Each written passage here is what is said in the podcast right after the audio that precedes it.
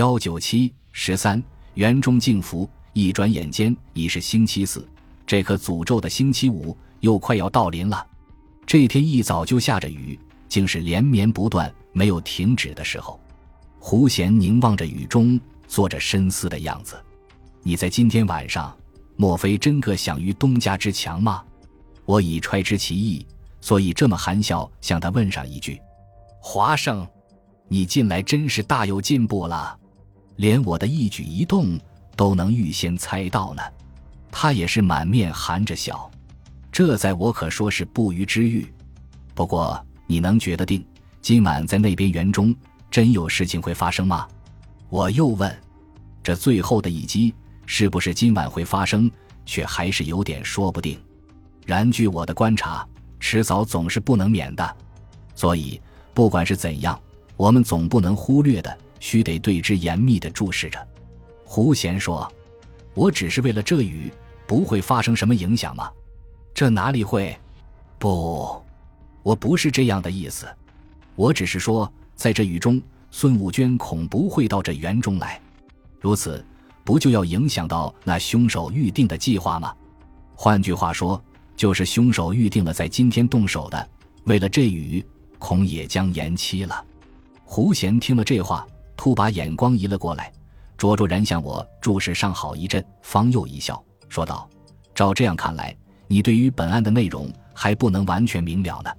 据我想，不管下雨不下雨。”和那位孙小姐来到园中，并无什么关系的。这样一来，我当然不能再说什么了。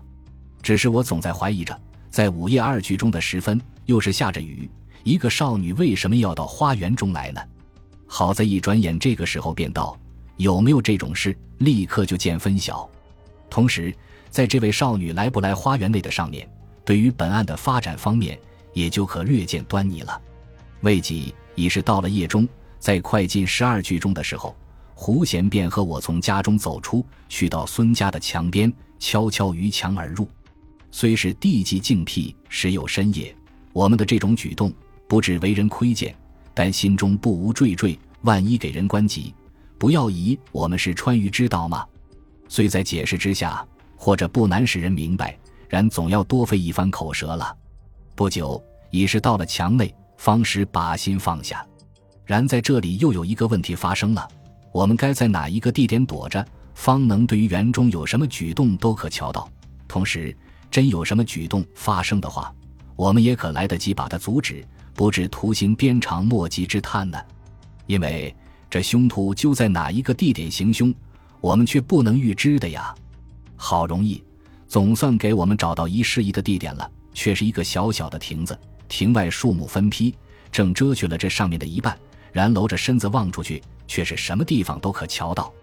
而在这里更有一桩便宜之处，即使我们可以瞧见人家，人家却不能瞧见我们，真是再好也没有了。然而，就我们那时的环境而言，并不见如何愉快。你想，在如此深夜之中，冷雨又潇潇地下着，却个人睁大了眼睛，巴巴地向外望着，期待着这并不可避的事情的降临。这不要令我们觉得非常的难堪吗？你真能觉得定他会准时出现吗？我为了等待的已是很久，受不住这寒冷的夜风，免不得有些疑惑起来了。这当然，不然我们为什么要多此一举？难道在家中睡上一觉不好吗？胡贤的意志却是坚定的，我也就不再说什么了，只是心中却仍在想着，万一到了那个时候。他却并不出现，那真是多此一举了。看他还有什么话说，在静静的期待中，好像这时间更被觉其迟缓的。